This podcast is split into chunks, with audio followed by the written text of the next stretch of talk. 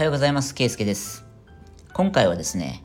以前にもこのチャンネルで何度か触れてきたオリーブオイルの話をしようと思います。というのも、えー、去年の9月にイタリアに行きまして、でそこで現地の友人と会ってきたんですが、その時に、ま、手料理を振る舞ってもらったんですけど、でそこで出されたオリーブオイルっていうのが、ま、衝撃的に美味しくて感動したんですね。でその料理を振る舞ってくれた友人の友人っていうのがオリーブ農家を営んでるっていうことで、まあ、紹介してもらったんですよね。でいろいろと話を聞いている中でオリーブオイルに、まあ、すごく僕自身が興味を持つようになってで勉強していく中でですねまあ、そのオリーブオイルの魅力を知るっていうことだけではなくてすごく問題意識というか危機感みたいなものを強く抱くようになりました。でオリーブオイルって、まあ、地中海ヨーロッパの、まあ、南の方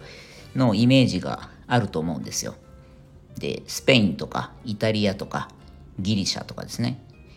で地中海料理っていうと、まあ、必ずオリーブオイルがたくさん使われてるっていう、まあ、イメージありますよね。でもこれあのあまり世間で知られてないと思うんですけど例えば今イタリアって、すごく深刻な問題があって、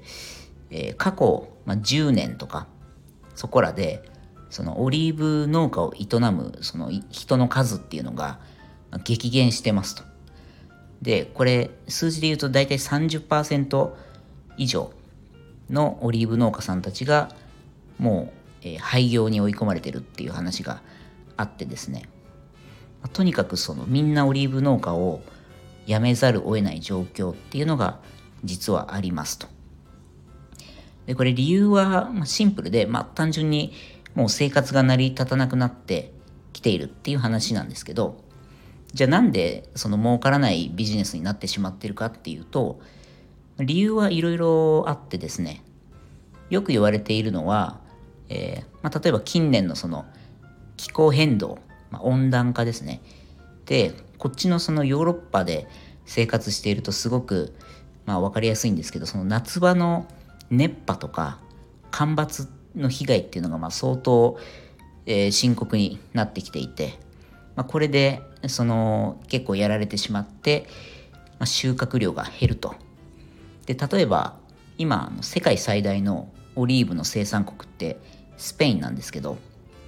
昨年はですねだいたい例年比で約50%減で、まあ、生産量で第2位のイタリアでも、まあ37%、まあ、大体3分の1ぐらいは減ってしまったということでこれは過去15年ぐらいの統計では一応最悪の数値というふうに言われています。で、まあ、確かにこれも農家さんにとってすごく深刻な問題なんですけどさらにその気候以外の要素っていうので最もオリーブ農家さんが、まあ、今苦しんでるっていうのはその、まあ、ここ数十年にわたってですねの安物のオイル、まあ、安価なオリーブオイルっていうのが世界中で大量に流通しているということがあります。でオリーブオイルってあの商品名のラベルによくエキストラバージンって書いてるじゃないですか。であれスーパーで並んでるのを見ると、まあ、ほぼ全てにエキストラバージンって結構書いてあるんですよね。でもあのエキストラバージンっていうのは実はちゃんと基準があってあのまずまあ当然100%オリーブの、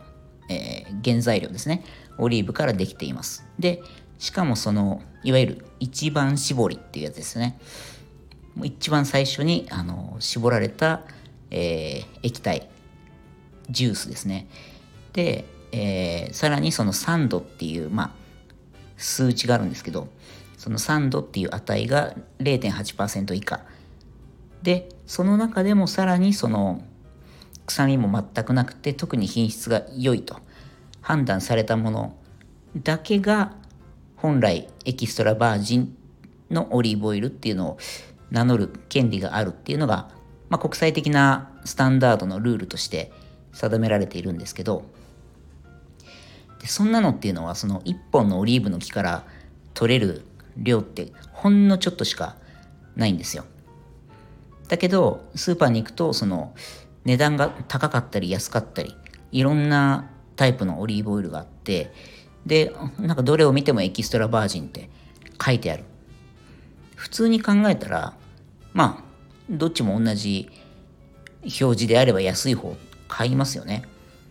で、まあ、僕もこれまでの人生ずっとそうして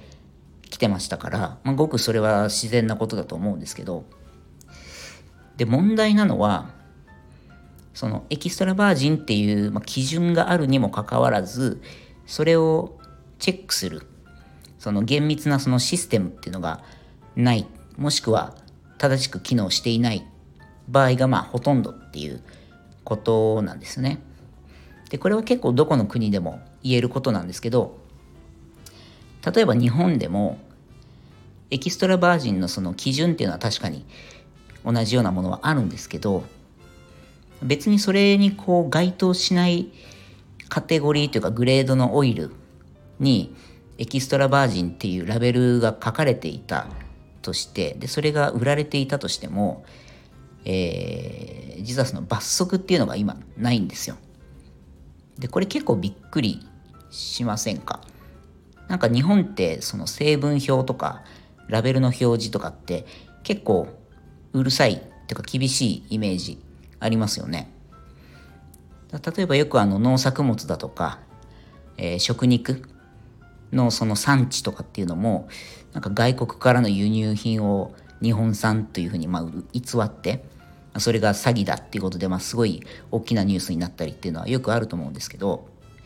でもエキストラバージンのオリーブオイルって、まあ、極端な話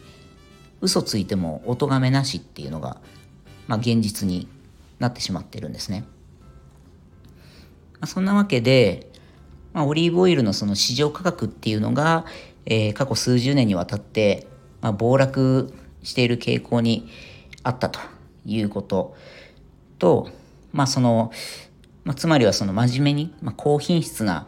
えー、オリーブにこだわって作ろうっていう努力をしている農家さんはですね、まあ、その生活が成り立たなくなっていっているっていう、まあ、これが大きな流れとしてあるんですけどで、まあ、これで、えー、農家の数を激減しているという話。でこれってあのその農家さんっていうことよりもその我々消費者にとってもすごく深刻な問題でオリーブオイルってまあいろんな健康メリットがあるってよく言われてると思うんですよね。例えばすごく肌がきれいになりますとか、えー、生活習慣病の予防その血中のコレステロール。を、えー、値をまあ下げてくれるコントロールしてくれるとかあとはその脳の働きですね。あの認知症の予防にもなるとかえー、あるいはまあがんとか心臓病の予防にもつながるなんて言われてるんですけどヨーロッパでもそのやっぱり地中海地域の、えー、国って結構その平均寿命が、えー、長くてですねでこれはその昔からそのオリーブオイルを、まあ、たくさん食生活の中で摂取しているっていうことが関係してるんじゃないかっていうのが、まあ、よく言われている話だったりしてやっぱり健康食っていうイメージを持たれてる方も多いと思うんですけど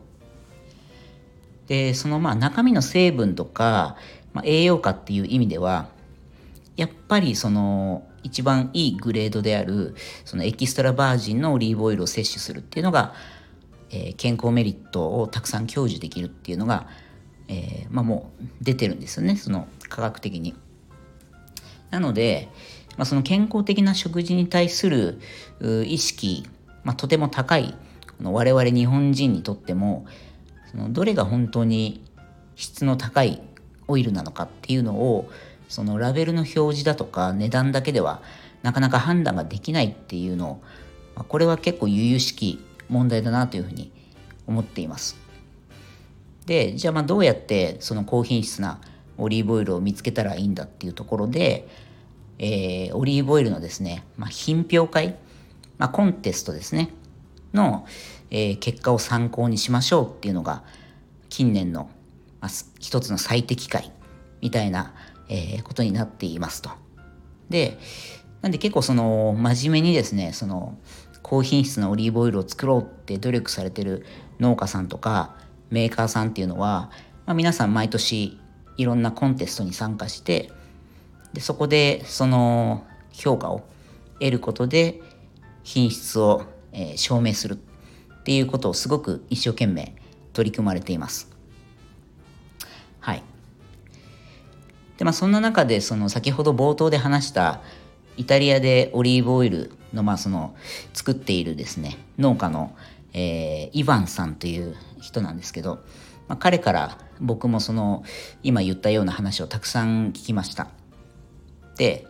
イヴァンさんのその知り合いの農家さんたちもですね結構大勢の方がそのもう農家を辞めてしまったり廃業に追い込まれてるっていうことも聞きました。でその中でもですねあのイヴァンさんっていうのは、えー、おじいさんの代からそのオリーブ農家をされてるみたいなんですけどでそこの後継ぎでですね、まあ、おじいさん、えー、お父さんでお父さんも、えー、数年前に他界されたみたいなんですけどその先代の意思を継いでですね、まあ、これからもこの美しいオリーブ農園を守っていきたいということでですね、えー、話をしてくれて僕はすごいあの胸を打たれたんですね。と同時に、まあ、そういうすごく厳しい現実の状況がある中で、まあ、それでも諦めない。でオリーブの農家としてもっとこう大きく成長していきたいっていうその姿勢がですね、まあ、すごく、まあ、かっこいいなって単純に思ったんですよね。で、まあ、振り返るとですね、まあ、僕自身も今までまあいろんなことにチャレンジをしたり、えー、まあ、ちょっと苦しい経験なんかも、えー、ありながら、まあ、今幸せに暮らすことができていてやっぱりこう何かに挑戦するっていうことが人生を豊かにしているなっていう思いがすごくあるんですよね。でそういう部分で、まあ、その挑戦者っていう立ち位置で、まあ、共感もしましたし、まあ、何か一緒に協力してできることないかなっていうのを、えー、まあ、去年からずっと考えていました。でイヴァンさんはですねちなみにあの日本の文化も結構興味を持っているみたいでその日本に、まあ、行ってみたいっていうのはもちろんですけど、まあ、日本のその人たちにですねまあその自慢のオリーブオイルを、まあ、ぜひ食べてもらいたいということも言ってたんですよね。で僕はそのオリーブオイルの勉強している中でそのオリーブオイルは偽物ですっていう、えー、本がですね、まあ、これベストセラーの本なんですけど、えー、これを読んででその本の著者が多田さんっていう方なんですけど、えー、日本オリーブオイルソムリエ協会の創設者でもある方なんですけどで、まあ、そのさっき言ったですねその品評会とかコンテストっていうのは、えー、まあ必ずそれを審査する、えー、ジャッジの審査員の方がいるわけですけどでそれがそのオリーブオイルソムリエと呼ばれる人たちで、えー、スペインとかイタリアとかその主な、えー、オリーブオイルの生産国っていうのは、まあ、ちゃんとそういう資格があってですねその品質評価に携わっているプロフェッショナルプロフェッショナルの、えー、人たちがいますと。で日本でもその多田さんがオリーブオイルソムリエの育成に、ま、取り組むということでその協会団体をですね作ったということなんですがでその団体が毎年主催している、えー、オリーブオイルのコンテストそれがオリーブジャパンというものででその創設者の多田さん曰くですね品評会にも実は良し悪しあるよと、えー、要はそのコンテストとか大会によってはその例えばですけど主催者側とか、えー、あるいは審査員の中に、えー、まあ賄賂を渡されてる人がいたりとかあるいは何かしらのその圧力政治的な圧力とかっていうのがかかったりしてその結果的にその忖度をさせたりだとかっていうのは、まあ、どの世界にもあると。で、まあ、だからこそですねその公平性っていうものに徹底的にこだわったコンテストを作りたいという情熱を持って、えー、作られたのがこのオリーブジャパンというものででなのでですねその仕組みっていうところもすごく大切にされてるみたいで毎年審査員をですね世界中から招いて要はその各国のいろんな、えー、オリーブオイルの業界団体とか審査員のその属性みたいなものに偏りがあるとどうしても公平性が失われるっていうのがあるので、まあ、いろんな国からバラバラの団体から審査員を招いて、まあ、公平な審査で、えー、本当に上質なオリーブオイルを表彰するという、まあ、そういう大会に、えー、したそうなんですね。まあ、その会もあって、まあ、国際的な評価っていうのもどんどん高まっていてですね、えー、今ではその出品数もアジア最大で、まあ、国際的にもかなり有名なコンテストに成長していますと。でまあイヴァンさんのそのさっき言った、えー、日本の人にもオリーブオイルを届けたいっていう、まあ、これをプロジェクトとしてやるにはですね、まあ、まずそのコンテストに一回参加してみようということをちょっと僕の方で提案してですね、えー、この度このオリーブジャパン2023に、えー、そのイヴァンさんのオリーブオイルを出品してですね、まあ、初挑戦と、えー、いうことをしました。で今回はですね、まあ、今年も世界24の国と地域から、まあ、計700本以上の銘柄がエントリーをしたそうで、で、それをですね、世界11カ国から、えー、17名の審査員の方が集まって、えーまあ、厳正な審査を行いましたということで、で、つい先日5月1日にですね、えー、コンテストの結果発表っていうのがございまして、えー、なんとそのイヴァンさんのオリーブオイル、ポッチョガレットっていう名前のオリーブオイルなんですけど、これが、えー、オリーブジャパン2023でなんと見事に銀賞を受賞しました。まあ世界中からですね、まあ、えー、珠玉のオリーブオイルが出品している中で、まあ、この初挑戦っていうことで、まあ、堂々の銀賞を受賞することができたということで、まあ、本当に素晴らしい結果だなと思います。で、昨日もですね、えー、イヴァンさんとズームミーティングでちょっと話をしたんですけど、まあ、おめでとうということでお祝いをしたばかりなんですが、まあ、彼もですね、すごくあのプライドを持って品質にこだわり抜いて、えー、オリーブオイルの生産に励んでいるので、まああの、おめでとうって、まあ彼自身も喜んではいたんですけど、まああの、絶対に来年は、えー、金賞を取るぞということで、もうこれに満足せずにですね、すでにさらにいいものを作りたいということで、えー、意気込んでおりました。あの、インスタグラムでもですね、僕はあのアカウントを持っていて、まあ、この件については、あの、先日発信をしたんですけど、で、まあ、日本の方からもですね、あの、早速、ぜひ買ってみたいとか、えー、試してみたいっていう声をいただいております。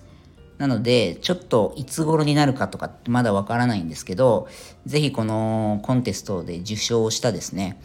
えー、イヴァンさんのオリーブオイル、日本の皆様にも楽しんでいただけるように、まあ、お届けをしたいということで、ちょっとこれをですね、実現する方法を引き続き検討していきたいなと思っております。はい。